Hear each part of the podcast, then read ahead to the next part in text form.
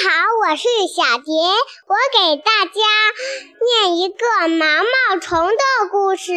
毛毛虫从虫卵中孵化出来，它在绿色的叶子上爬来爬去。瓢虫看到它，说：“我们一起玩吧。”毛毛虫不理它，还一直在吃树叶。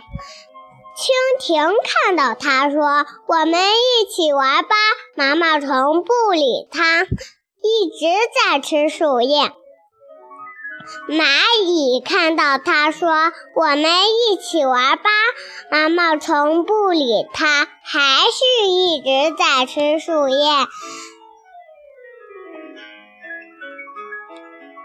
吃啊吃啊，长啊长啊。终于有一天，它变成了一只美丽的蝴蝶，在树叶间快乐地飞舞。